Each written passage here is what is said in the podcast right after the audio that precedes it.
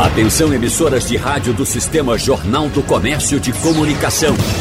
No ar, debate em rede. Participe! Rádio Jornal na internet. www.radiojornal.com.br as exposições de artes e itens históricos têm uma importância que vai além de promover lazer e ampliação de conhecimentos. E esse tipo de atividade é um dos fatores indispensáveis para o exercício da cidadania, já que o acesso à cultura constitui um direito fundamental de segunda geração, que é previsto no artigo 215 da Constituição Federal. No debate de hoje, terça-feira, nós vamos falar com os nossos convidados sobre os principais museus e espaços culturais de Pernambuco, a respeito de como esses ambientes contemplam a população local e quais avanços são necessários. Participam dessa conversa de hoje com a gente Jorge Cabral, ele que é historiador, segundo tesoureiro do Instituto Arqueológico, Histórico e Geográfico Pernambucano. Seja bem-vindo ao nosso debate. Bom dia.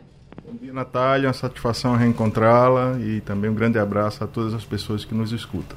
O prazer é nosso. Também com a gente aqui no estúdio, Bruno de Melo Araújo, ele que é doutor em Museologia e Patrimônio, professor e coordenador do curso de bacharelado em Museologia da Universidade Federal de Pernambuco, a UFPE. Bom dia, Bruno, tudo bem? Bom dia, Natália. Bom dia a todos que nos escutam. É um prazer estar aqui na Rádio Jornal, conversando sobre nossos patrimônios culturais, museus que são tão importantes e necessários para a nossa sociedade. Certeza, a gente vai ter muito papo aqui, não vai, vai faltar tempo para tanto papo, não é mesmo? Mas vamos embora aproveitar o nosso horário aqui do debate da Supermanhã. E temos também Betânia Correia, ela que é arquiteta e diretora do Museu da Cidade do Recife, está com a gente via Zoom pela internet, nos olhando, a gente olhando também para você, Betânia, a partir de agora também ouvindo a sua voz. Seja bem-vinda ao nosso debate.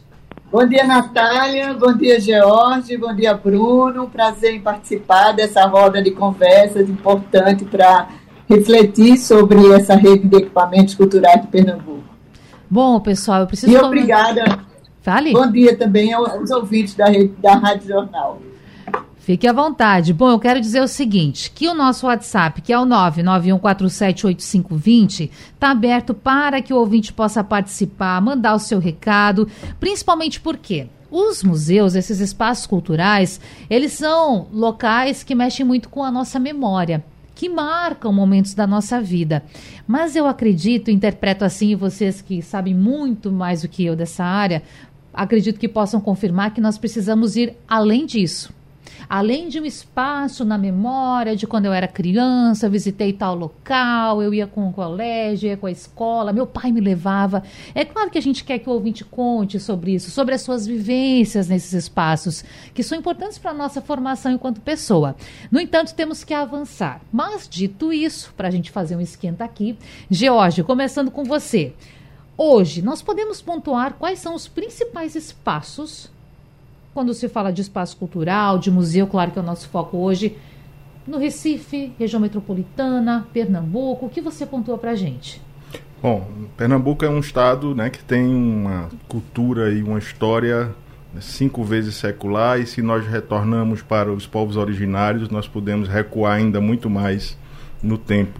Né? Então, nós temos aqui no nosso estado uma quantidade gigantesca de bens culturais né, que precisam ser socializados com a população, que precisam ser apropriados pela população, né, e temos alguns espaços que se esforçam muito né, e realizam um trabalho é, é, muito denodado, com muita abnegação, né, com muita doação de quem está lá para realizar essa missão. Né. Nós podemos destacar a, a, princípio, puxando a brasa um pouco para minha sardinha, né, o Instituto Arqueológico, Histórico Sim. e Geográfico Pernambucano, que tem um museu funcionando né, desde 1866. Então, 1866. 1866.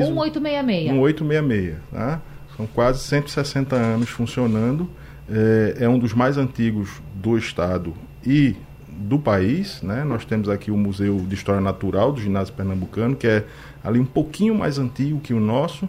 Né? E, e, e, é um acervo importante. Tá? E mais recentemente, a gente pode destacar é, acervos a partir de, de, fundações particulares, como é o caso do Instituto Ricardo Brenan, uhum. né? que é, é, na época em que o doutor Ricardo Brenan estava vivo, teve uma política muito assertiva de aquisições né, e conseguiu reunir em Pernambuco uma quantidade gigantesca de bens culturais. Tá? E, e, aí, espalhado pela cidade do Recife, nós temos vários equipamentos que também são é, fundamentais para a gente. O Museu da Cidade do Recife, o Museu do Estado de Pernambuco, né, esses dentro da esfera pública, né, o próprio Museu de História Natu Natural do Ginásio Pernambucano. Né, e se a gente sai daqui da área da capital e região metropolitana, nós vamos nos deparar, por exemplo, com é, é, é, a Pinacoteca em Igaraçu, né, e, e, muitos outros museus que estão espalhados pelo interior do estado, né, muitas vezes desconhecidos do grande público, mas com verdadeiros tesouros culturais né, que precisam, que devem ser melhor cuidados e melhor divulgados. Então, é, são alguns desses espaços, certamente Bruno tem, né, recordará de outros também, né, mas é, um, é, uma rede bem interessante, né, porque a gente tem muita história para contar. Certeza. Né, uma ocupação muito antiga, tá, e todos esses bens acabam confluindo para museus e espaços culturais. Então, Bruno, estou provocando. Quero saber, é possível a gente dizer quais são os, não vou dizer nem melhores, quais os mais importantes, qual museu que não pode faltar? Uhum. A gente quer que todo mundo conheça todos, mas qual é a tua avaliação sobre isso? Eu acho que para a gente discutir patrimônio cultural, hum. museus, uma palavra-chave é valor. Quais são os valores atribuídos é, pela população, pela sociedade, o que eles reconhecem como patrimônio cultural, ou seja, uma relação de aproximação, de pertencimento e de reconhecimento. Isso aqui é importante para a minha sociedade, isso aqui é importante para o meu dia a dia, para a minha experiência. Então tem alguns museus assim que têm uma relação muito forte, vamos dizer, primeiramente com a sociedade recifense. Alguns deles, o Jorge até falou, o Museu do Estado de Pernambuco, é, o Museu da Cidade do Recife, a Casa do Carnaval no Pátio de São Pedro, né, que tem uma vinculação muito forte com a experiência do frevo, do carnaval. E pensar que, por exemplo, a Casa, de Carna... É, Casa do Carnaval é um centro de formação, cultura e memória. Ele não está preocupado somente com o carnaval, está preocupado com o carnaval, com o São João, com o Natal. Então, esses ciclos festivos que fazem parte do nosso dia a dia. Então, é a relação que o museu constrói com a sociedade. E aí vamos fazer essa mesma coisa que o George fez. Vamos pensar essa, é, o agreste pernambucano. Quando a gente pega o pátio de, de, do forró em, em Caruaru, ele tem uma vinculação com o pátio da fábrica, que atualmente, até um dia desse, tinha um museu, que era da fábrica Caroá, de produção de fibras de corda as fibras da corda que fazem esse eh, era o, onde a cidade começa a crescer. A vila operária o pátio da fábrica. Então eh, se a gente começa a atentar para esses valores atentar para essas questões, essas vivências e experiências, nós conseguimos cada vez mais constituir uma relação mais próxima com a sociedade, construir um museu muito mais inclusivo. Sim. Foi importante sua fala, você trouxe a Constituição Federal, a Constituição Cidadã. E a gente começa a ter uma percepção maior como um direito à cultura, um direito à cidadania, que é importantíssimo para que qualquer patrimônio cultural, qualquer museu tenha isso na sua missão. A gente tem que ter um cuidado é, essencial em pensar esses museus e o museu como é, direito à cidadania, direito à cultura, mas também como política pública, porque o que acontece muitas vezes é uma descontinuidade em políticas públicas relacionadas à cultura. Uhum. Qual a primeira coisa que acontece quando se tem uma crise econômica? É perda de recursos, de financiamento, de um olhar mais atento e cuidadoso para a cultura. Né? É, eu diria que tem uma tríade para se pensar Sim. um museu. E as políticas públicas no Brasil em Pernambuco, em Recife, que é a ausência, muitas vezes, de política pública, é, a, o autoritarismo, né, como é utilizado, às vezes, o patrimônio cultural, uhum. e muitas vezes a instabilidade.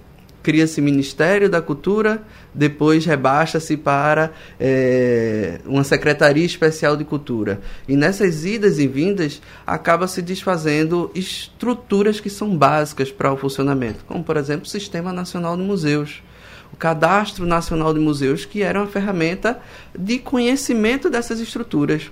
Para eu fazer qualquer política pública para os museus, o que é que eu preciso? Preciso de dados. Sem dados, eu não conheço a realidade básica. Qual a estrutura desse espaço, os recursos humanos, a tipologia do acervo, o quantitativo do acervo, e aí começa a atender da melhor forma é, esses grupos sociais e as suas demandas. E como está isso hoje no Brasil? Olha, com a, a retomada, com a, o, o retorno de uma perspectiva mais democrática para a cultura e o retorno no Ministério da Cultura, o IBRAM tem retomado o IBRAM, o Instituto Brasileiro de Museus, criado em 2003 a partir da Política Nacional de Museus pelo ministro Gilberto Gil.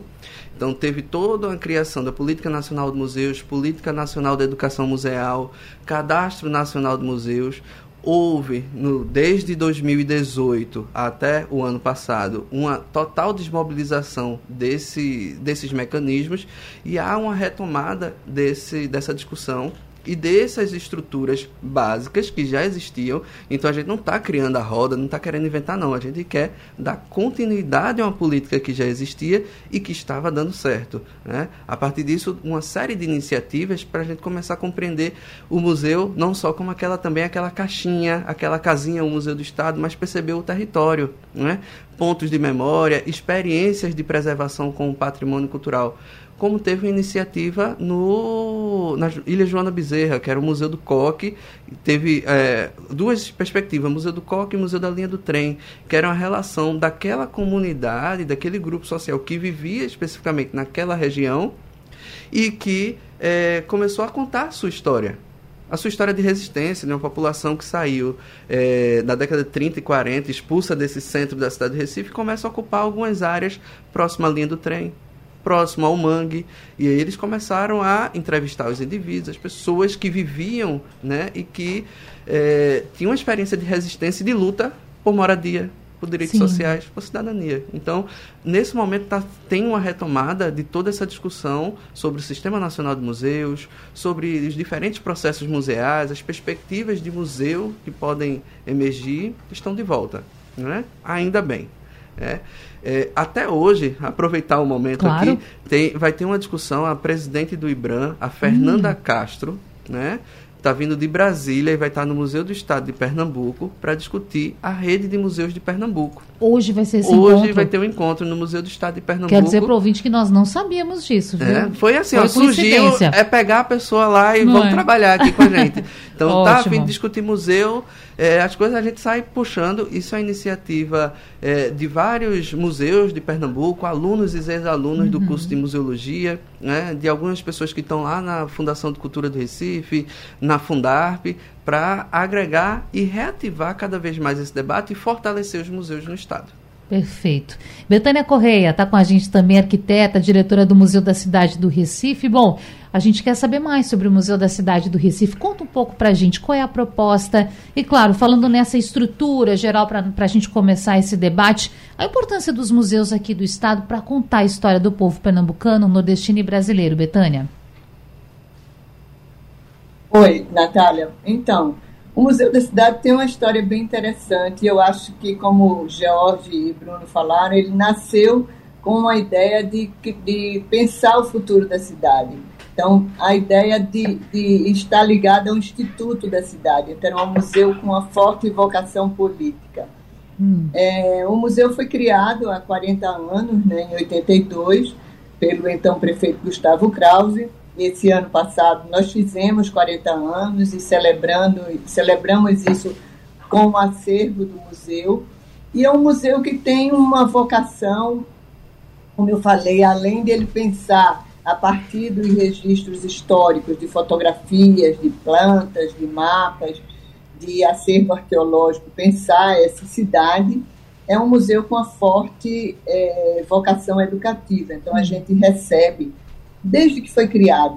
Muitas escolas públicas e privadas que visitam o museu e a gente desenvolve esse trabalho de educação, entendendo que sem isso a gente não tem uma compreensão desse patrimônio cultural. A gente entende que a educação é a base para isso. E aí, pensando, né, a partir da fala de Bruno, pensando no enorme poder, que é o poder simbólico, a partir aí da própria reflexão do Pierre Bourdieu, a importância de você ter essa, essa é, compreensão da cidade, no caso do museu, e dessa é, transformação histórica, né, dessa que eu chamo a história de muitos que passaram no Recife, que a gente trabalha no museu.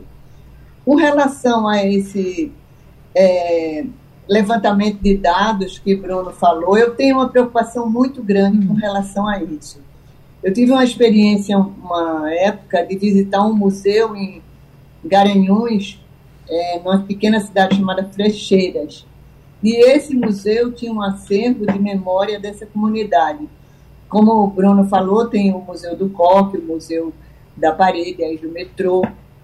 E são museus que eles são muito particulares, eles não atendem exatamente a uma é, que você poderia é, uniformizar e chamar de museu.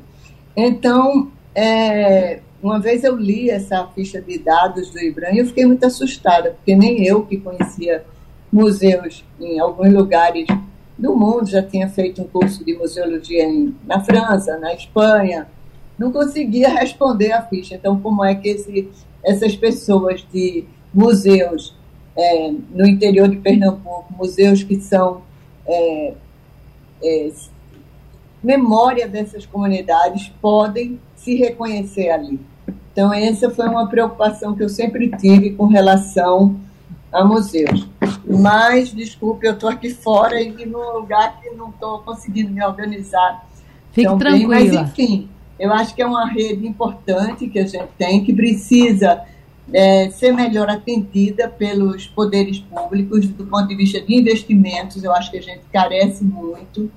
No caso do museu, a gente tem uma é, associação de amigos, que a gente consegue com isso desenvolver projetos, conservar o, o acervo, conservar o forte, mas isso tudo ainda precisa de uma é, de um apoio muito grande, de um aporte de recursos para poder esses museus funcionarem adequadamente. Eu acho que isso é uma coisa que às vezes os museus acabam até pedindo socorro Sim. Agora. Então, é. Você mencionou uma rede é... de amigos. Quer dizer, então, que as pessoas podem colaborar, a sociedade pode colaborar para a manutenção do museu? Como funciona, Betânia? Olha, ela pode e deveria. Eu comparo muito com os Estados Unidos, né? Que toda praça tem o nome das famílias que colaboram com aquela praça, um museu tem a lista. No Brasil, a gente tem muita dificuldade com isso. Ainda não é não existe uma consciência dessa elite econômica de investir nos espaços. O que acontece é que a gente tem as é, leis de renúncia fiscal, que nem sempre funcionam. Eu estudei economia da cultura, e na época que eu estudei, eu não sei hoje, porque eu não estou acompanhando esses dados, mas, por exemplo, o Instituto Cultural Itaú, aqui em São Paulo, era o grande consumidor dessa, dessa lei de incentivo. Então, eu acho que precisa pensar melhor essas leis de incentivo, precisa, eu não sei como aí, é, fazer com que a é, elite econômica, é, no caso, é, Jorge citou Ricardo Brenan, que é um, um grande é, empresário pernambucano que criou uma coleção e disponibilizou para o público. Hoje, eu não sei lhe dizer do ponto de vista de cifras, mas já entra a renúncia fiscal das próprias empresas. Então, na verdade, o que existe é que você tem hoje o que, que aconteceu no Brasil. Você tem os grandes bancos, o Santander e outros bancos, que utilizam os recursos da própria renúncia é, para fazer os seus museus particulares. Então, os museus públicos sofreram muito com isso. É, eu na, eu, minha história em museus, eu sou arquiteta, como você falou, começou Sim. no Museu do Estado. E eu hoje, toda vez que eu tenho oportunidade, eu digo o que George falou aí, que esses museus, essas coleções, vivem de pessoas que de alguma forma se preocupam e investem nisso. É, um, uma, é quase uma abnegação, é quase uma dedicação. É, eu lembro no Museu do Estado que Lúcia Carneiro, que era uma conservadora, trazia a máquina fotográfica, ela mesma fotografava o acervo e assim vai. Sim. Somos nós que trabalhamos nessa rede que de alguma forma conservamos esse acervo, esses acervos. Então, acho que isso é, precisa ser dito. Bom, e a gente está recebendo aqui no painel interativo uma mensagem de um ouvinte identificado como Zé, que cita alguns pontos aqui da cidade que para ele estão precisando de mais atenção. Claro que a gente está falando de museus, mas falando de espaços culturais um todo. E ele diz assim: o prédio da antiga confeitaria Glória, onde foi assassinado João Pessoa, não tem placa indicativa. A casa de Clarice Lispector também abandonada. Bom, então, Jorge, realmente, pelo eu estou entendendo a partir também do que a Betânia disse, que há um esforço de quem trabalha nisso, uma luta constante, vou dizer aqui diária, que talvez também, imagino, para manter de pé essa memória, para fazer isso. Então, o que está faltando para que esses gestores públicos, e aqui a gente não está falando de prefeito do Recife, prefeito de Olinda, Jaboatão, governadora do estado, não, nós estamos falando amplo, macro, para que esses nossos governantes entendam o papel que a cultura tem nesse país e que nós precisamos sim valorizar esses espaços, destinar verba pública. Tem aquela coisa, né, gente, sendo é, talvez até bastante simples aqui na minha fala agora, mas muitas vezes as pessoas falam assim: tal área não dá voto. Não é verdade? Meio ambiente uhum. não dá voto. Cultura não dá voto. Enfim, será que a gente precisa de fato é virar essa chave e entender que não precisa de voto para que tenha de fato um incentivo e é dinheiro mesmo, é incentivo público valendo. Qual a sua opinião? É, a, a, velha fórmula, né? Tem que deixar de ser política de governo e ser política de Estado.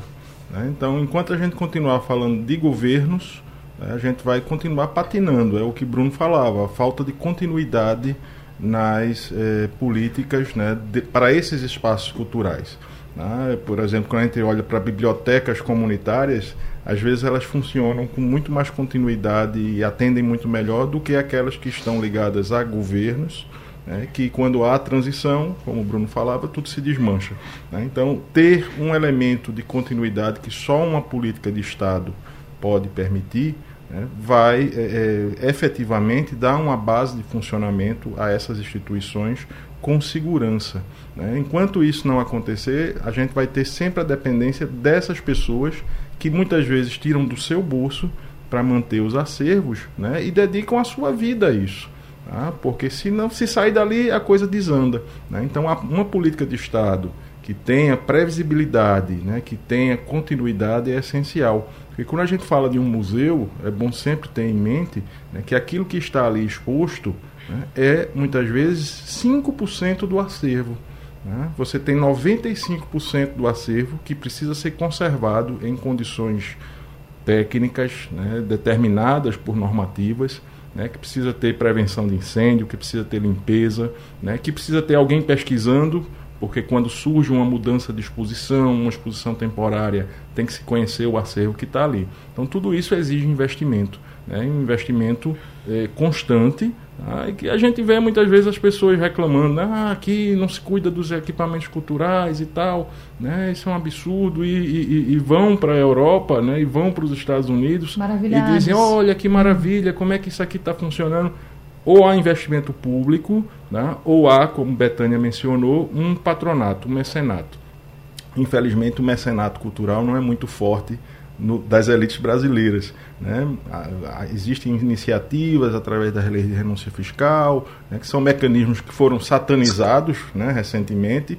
Isso contribui ainda mais para quem poderia contribuir né, se retrair. Né? Então é um cenário complexo, mas é indiscutível. Enquanto a gente não tiver uma política de Estado que faça valer aquilo que está na Constituição, você mencionou no início, da nossa conversa, nós vamos ter sempre esses sobressaltos. Né? E vamos depender sempre dessas pessoas que, de forma abnegada, estão ali segurando o andor para o andor não cair. Bruno, hoje tem lei federal que garante recurso público. Hoje tem lei estadual que garante recurso, recurso público para espaço cultural, museu, porque, por exemplo, educação. A gente sabe que existe um percentual que é a obrigação das prefeituras, por exemplo, investirem saúde. Existe esse percentual definido. Inclusive, depois as contas são avaliadas. Como funciona com a cultura? Como funciona com os museus? Infelizmente, para a cultura, nós não temos ainda uma verba discricionária é, efetiva para os uhum. museus. Isso em todos os âmbitos, né? Então, é, federal, municipal ou estadual, os museus não têm recursos. Então, muitas vezes dependem de editais. E isso, a partir do que Jorge falou, Aí as pessoas dizem, ah, saiu um edital de alguns milhões. Mas é alguns milhões para dividir para todos os museus, às vezes, do Brasil. Então, assim, é uma disputa em glória, muitas vezes, para essas pessoas que estão lá no dia a dia, porque é disputar o recurso e o que seria adequado era verba para o museu. Se eu, eu sei que eu tenho 5 mil reais ali, eu sei que eu vou botar 5 mil reais para fazer tal atividade, se eu sei que eu tenho 10, 15, 20.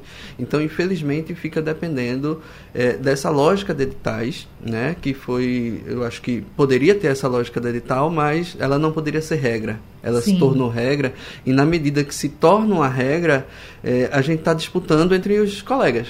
A gente fica brigando, às vezes a gente se junta os museus para poder fazer alguma atividade. E isso até no âmbito da universidade. Então, eu, como professor da universidade, que luto para a constituição de rede de museus, de fortalecimento dos museus na própria UFPE, critico essa prática também lá, porque, por exemplo, vem o edital e aí tem 100 mil reais. Aí você pensa, 100 mil reais, ah, é um quantitativo bom. Mas chega 20 propostas, vai ser 5 mil reais para você utilizar em um ano.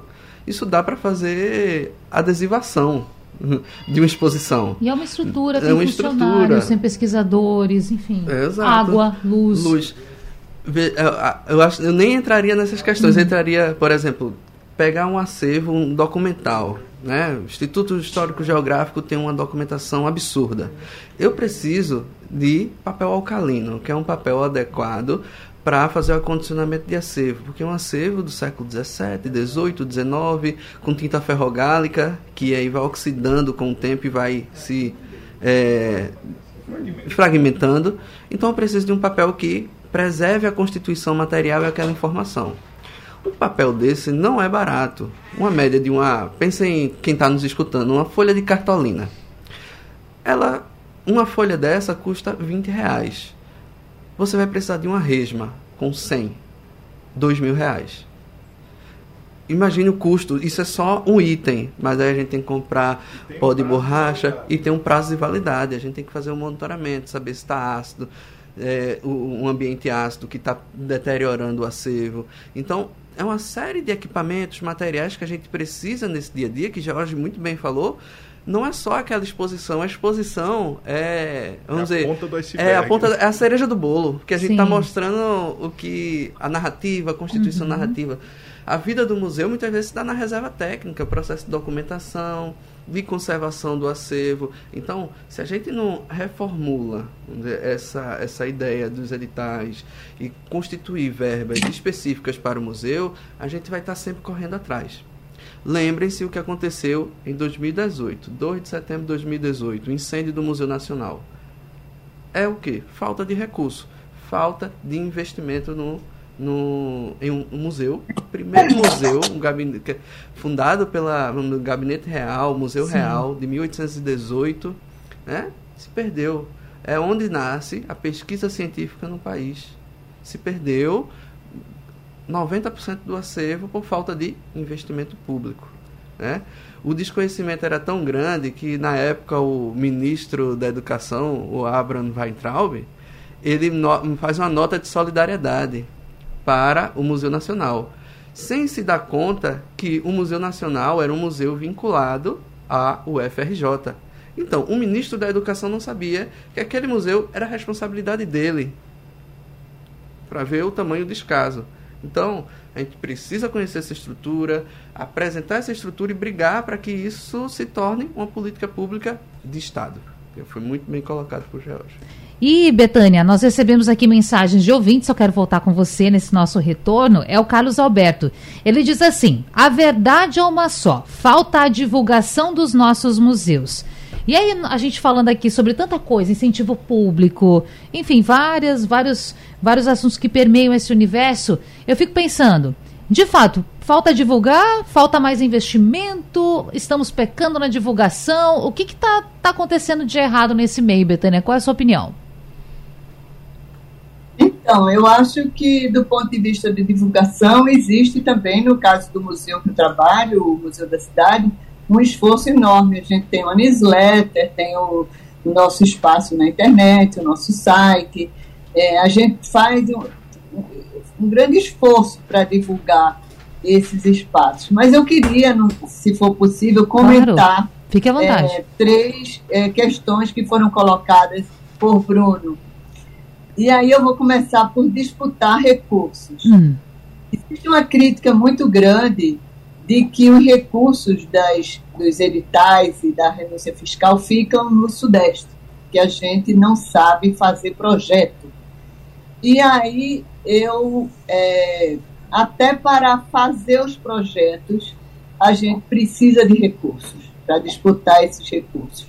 Então, não há recurso para fazer projetos. Eu lembro eu fazendo projetos do Museu da Cidade, disputando novamente com o Instituto Cultural Itaú, que fazia os projetos com as grandes empresas de comunicação, tipo África e outras.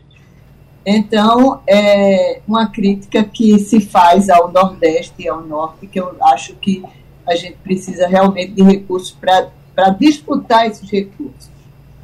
A outra questão que foi colocada aqui é, por George, do papel alcalino. Esses editais, muitas vezes, eles vêm com recursos direcionados. Então, às vezes, a gente tem o papel, mas não tem o pessoal para trabalhar com esses papéis. Então, às vezes, se coloca papel alcalino fora porque a gente não conseguiu usar. E aí, com relação ao incêndio do Museu Nacional, eu me pergunto, hum.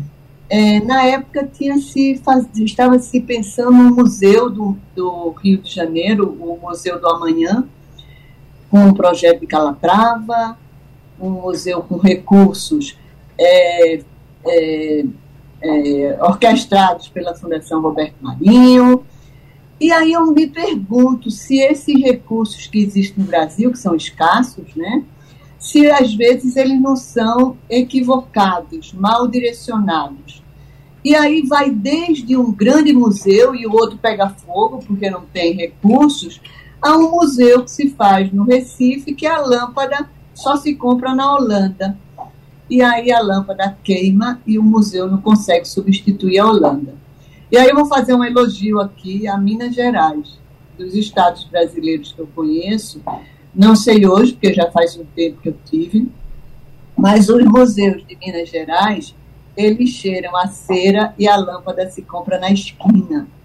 Então eu acho que é preciso pensar esses museus com o pé no chão.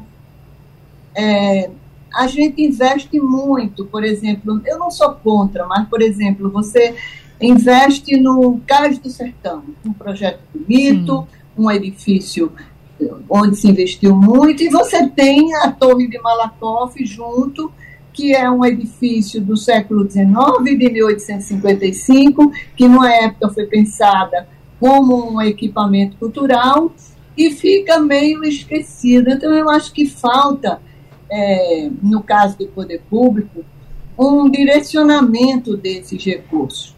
E aí eu queria aproveitar, Natália, se você claro. me permitir esse espaço, eu acho que a gente tem um grande projeto museológico, cultural a ser feito, que é o Tacaruna.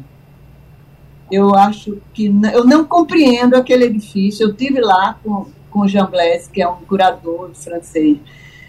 Um espaço fantástico daquele que pode é, reunir naquele espaço teatro, museu, é, vários equipamentos é, abandonado daquele jeito, vai cair. Itacaruna está. Eu ainda peguei o relógio lá, agora não tem mais o relógio. É, vai cair com a estrutura de ferro maravilhosa. E aí eu acho que a gente precisa. Eu queria muito que esse novo governo aí da, do Estado Sim. repensasse, voltasse a pensar no Itacaruna como um grande museu, exatamente no, entre o Recife e Olinda, com acesso de, de rede de transporte, enfim, eu acho que a gente precisa, é, com certeza, desculpe ter fugido da pergunta da divulgação, Não. mas é que eu tinha anotado esses pontos aqui e no intervalo fiquei refletindo sobre isso. Não está correto, assim mesmo que nós precisamos fazer. Bom, nós estamos recebendo pelo telefone, rapidinho aqui agora, o professor Renato Atias, ele que é especializado em museus, ele vai falar com a gente sobre um evento que, inclusive, está acontecendo hoje, aliás, começou ontem, acontece aqui na capital pernambucana. O nome é Olhar Crítico 2. Ou segundo, o professor vai nos dizer melhor. Bom, 20 anos depois de um primeiro encontro que foi realizado para pensar a cidadania nos espaços de cultura, a promoção de cidadania com esses espaços, esse grupo está se encontrando novamente. A importância de voltar a discutir isso e, claro, estabelecer metas. Não é isso, professor? Bom dia, seja bem-vindo. Bom dia, obrigado, Natália, muito obrigado. E realmente é isso mesmo, né? Foi um grupo de pesquisadores, antropólogos, sociólogos, eh, que estiveram reunidos há 20 anos atrás aqui no Recife, que se reencontram para avaliar e discutir essa questão não só da cultura, mas também das mobilizações sociais e dos movimentos sociais em vários campos do país. Então, nós estamos pensando é uma forma de fazer com que atual eh, se possibilite né, uma, uma, um retorno um retorno a todos os espaços de participação. Né? E no caso das, da nossa discussão relacionada à cultura, é, a participação da sociedade ela se torna cada vez mais importante, não só para os espaços museais, no entendimento maior das, dos espaços museais, mas também, sobretudo, pela representação é, dessa sociedade, ou das diversas setores da sociedade nesses espaços sociais. E aqui eu falo especificamente, como sou antropólogo e trabalho com populações indígenas, nós, inclusive, estamos discutindo as questões da representação dos povos indígenas nesses espaços sociais e da maneira como fazer com que eles possam também colaborar com as diversas narrativas expositivas. Então, a, a temática ela é ampla né, e acredito que vocês aí no já levantaram outras questões que foi maravilhoso a maneira como vocês levantaram essas questões que dá para também incluir no debate que nós estamos realizando aqui com esse grupo através de uma organização entre o núcleo de pesquisa sobre etnicidade, né, a Universidade é, do FRJ e também é, as duas universidades britânicas, uma em Sussex e a outra em Londres, o King College de Londres. Isso, sem dúvida, será repassado para que a gente possa ampliar essa discussão é, sobre a necessidade desses espaços museais mais representativos, mais relacionados com a sociedade. Sim, professor. Era isso que eu falar. Sim, Obrigado, bom, Natália. A gente que agradece. Quero só dizer que o evento começou então ontem, segue até o dia 23, que no caso é a próxima quinta-feira. E claro, para a gente fechar rapidinho, um minutinho que o tempo nos pega por aqui, professor, vamos falar sobre museus também nesse encontro? É, não especificamente hum. sobre o museu, né, mas a, a partir das ideias de representação que a sociedade civil organizada procura é, manifestar nas mais diversas políticas públicas eh, existentes eh, né, ou com proposições a se criar políticas públicas de representação eh, da cultura em espaços museais. Não vamos falar exatamente sobre isso, mas Sim. estará implícita essa ideia de como os povos indígenas, por exemplo, gostariam de ser representados é uma, uma das questões que vai ser discutida hoje também. Ótimo. Professor Renato Atias, eu quero agradecer por essa participação, desejar um bom evento. Até a próxima. Muito obrigado, Natália. Até mais. Bom, voltamos então aqui para o nosso debate. Claro que essa participação é super importante para a gente falar do que está acontecendo hoje na cidade. Discussão sobre espaços culturais e um grupo que volta então depois de 20 anos a se encontrar para debater essas melhorias do que tem que ser feito. E falando sobre isso, sobre investimento, a gente falou tanto, né, pessoal, sobre investimento público, tem algo que se tornou até, eu vou dizer, comum, talvez seja a palavra, ou, ou, talvez não seja a melhor palavra, mas vocês vão entender o que eu estou querendo dizer. Iniciativa privada. Parece que todos os projetos hoje que a gente fala tem que se questionar se a iniciativa privada poderia apoiar faz um museu, traz uma proposta nova, ah, mas totalmente bancada pela iniciativa privada, porque tem muitas pessoas, às vezes, que discordam da aplicação de recursos públicos, por exemplo, em áreas como a cultura. Por isso, professor George, eu quero saber do senhor, nesse assunto, cabe iniciativa privada? Nos museus, cabe iniciativa privada? Eu acredito que sim. Todos hum. os parceiros são bem-vindos, desde que eles se adequem às normas técnicas né, para conservação, divulgação que eles estejam antenados com os anseios sociais desses equipamentos culturais, né, porque são equipamentos que precisam dialogar com a sociedade civil. Não adianta a gente colocar ali uma porção de objetos e dizer, olha, esses objetos estão aqui porque eles são importantes. Não, não é assim que funciona. Tem que haver um diálogo, tem que haver esse reconhecimento. Tá? Então a iniciativa privada pode e deve sim participar dentro dessas, né, dessas limitações e atendendo às normas técnicas. Há experiências muito interessantes dentro e fora do Brasil nesse sentido, tá? mas é indiscutível que na base tem que haver uma política de Estado, porque a iniciativa privada ela pode em algum momento faltar, né? interromper o patrocínio, mudar de foco, né? e aí esse acervo vai para onde? Como é que sobrevive esse equipamento cultural? Tá? Indiscutivelmente o Estado não pode se omitir dessa eh, tarefa, porque ela é uma tarefa tão essencial né, como a saúde, a educação, o transporte. Tá? É uma faceta das nossas vidas que nos faz humanos e por isso ela deve ser apoiada. Fiz uma provocação aqui para os nossos debatedores. Betânia está com a gente pela internet. Betânia, você não está aqui no estúdio, mas eu vou antecipar para você a provocação para que você possa ir se preparando por aí, porque eu disse o seguinte aqui para os meninos que estão no estúdio.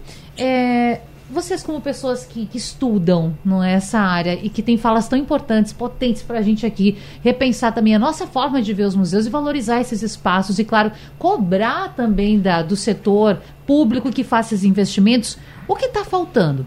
Quando a gente fala, por exemplo, de Recife, de Pernambuco, Betânia, se vem, eu quero que você fique pensando por enquanto, se vem em mente algum assunto que hoje não seja contemplado em museu, que hoje não seja contemplado em espaço cultural, como por exemplo o Museu do Açúcar, que é parte fundamental da nossa história. Estou trazendo um exemplo aqui. Quero que você pense que daqui a pouco eu vou perguntar o que está faltando, o que é necessário e que ainda não temos. Mas o primeiro a responder será Bruno de Mello Araújo. E aí eu já vou também pedindo suas considerações finais, porque já são 11 h 56 Mas então, Bruno, na sua concepção, é. está faltando algum museu?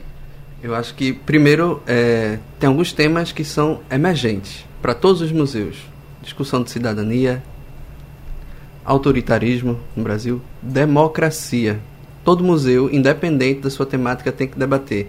Se eu estou no carnaval, estou discutindo resistência, estou discutindo democracia, é, todos esses espaços podem ter esses temas. Um museu que foi inaugurado recentemente, em dezembro do ano passado, foi o Memorial da Democracia no Sítio Trindade. Então, é um espaço essencial, importantíssimo para a gente discutir esse viés autoritário que existe em Pernambuco e existe no Brasil. Então a gente tem que lutar pela democracia, aperfeiçoar a democracia. E o museu pode ser um desses instrumentos de defesa da democracia, da cidadania, de direitos sociais. E um museu que eu diria também que é necessário, existe o Museu da, da Abolição, que eu diria até que teria outro nome, mas o Museu da Liberdade em que pudesse trabalhar temáticas relacionadas à nossa história escravagista. São mais de 300 anos né, de luta e de resistência da população negra é, em prol de direitos sociais. Então, o museu está a serviço da vida, como já está falando, e ele não está estado descolado dessas questões que são atualíssimas e necessárias. Então, Jorge Cabral, pensou aí? Qual é a sua sugestão mais, mais, do que pensar, eu estava sonhando acordado Opa. aqui, Natália, né, com um museu que seja capaz de trazer o povo pernambucano né, na sua riqueza cultural, na sua riqueza histórica, né, um museu descentralizado que atenda a todas as regiões, né, um grande projeto que traga a nossa história comum com todas essas, essas facetas, a escravidão, a democracia, as lutas sociais, né? não um museu do estado de uhum. Pernambuco, uhum. que tem uma expografia maravilhosa, né, que trabalha muito bem essa questão, a mais, a mais recente expografia, né, mas algo mais profundo, né, que traga o povo pernambucano para que ele próprio se conheça, porque nós pernambucanos somos muito orgulhosos da, do nosso estado, da nossa cultura, mas conhecemos pouco ainda a nossa história. Tem que fazer o maior né? museu em linha reta o da América Latina. O maior museu em linha reta da América Latina, exatamente. Tá feito o desafio. Betânia Correia, tá com a gente, nos escuta por aí? Tá com a gente. Bom, então, deu tempo para pensar, deu tempo para refletir? Eita, vamos embora, vamos correr então.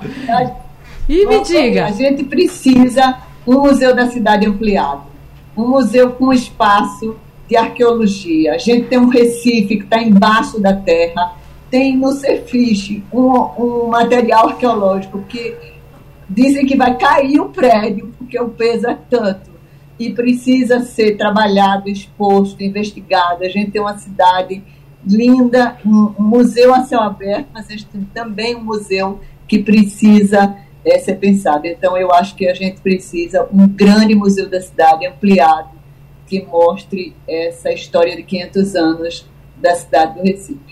Muito bem. Quero agradecer a vocês pela companhia, pela participação, por essas falas tão importantes e dizer que esse debate você se pegou pela metade, se não conseguiu acompanhar tudo, se quer ouvir de novo, fica à disposição no site da Rádio Jornal. Você pode ir lá para acompanhar e, claro, pensar também sobre isso e talvez dar também a sua sugestão para que a gente possa viver num ambiente cultural que proporcione isso. Lembrarmos da nossa história, valorizarmos o que já conquistamos e, claro, avançar naquilo que ainda é necessário. Você fica agora com Vitor Tavares, edição do meio-dia. Até amanhã. Sugestão ou comentário sobre o programa que você acaba de ouvir, envie para o nosso WhatsApp 99147 8520.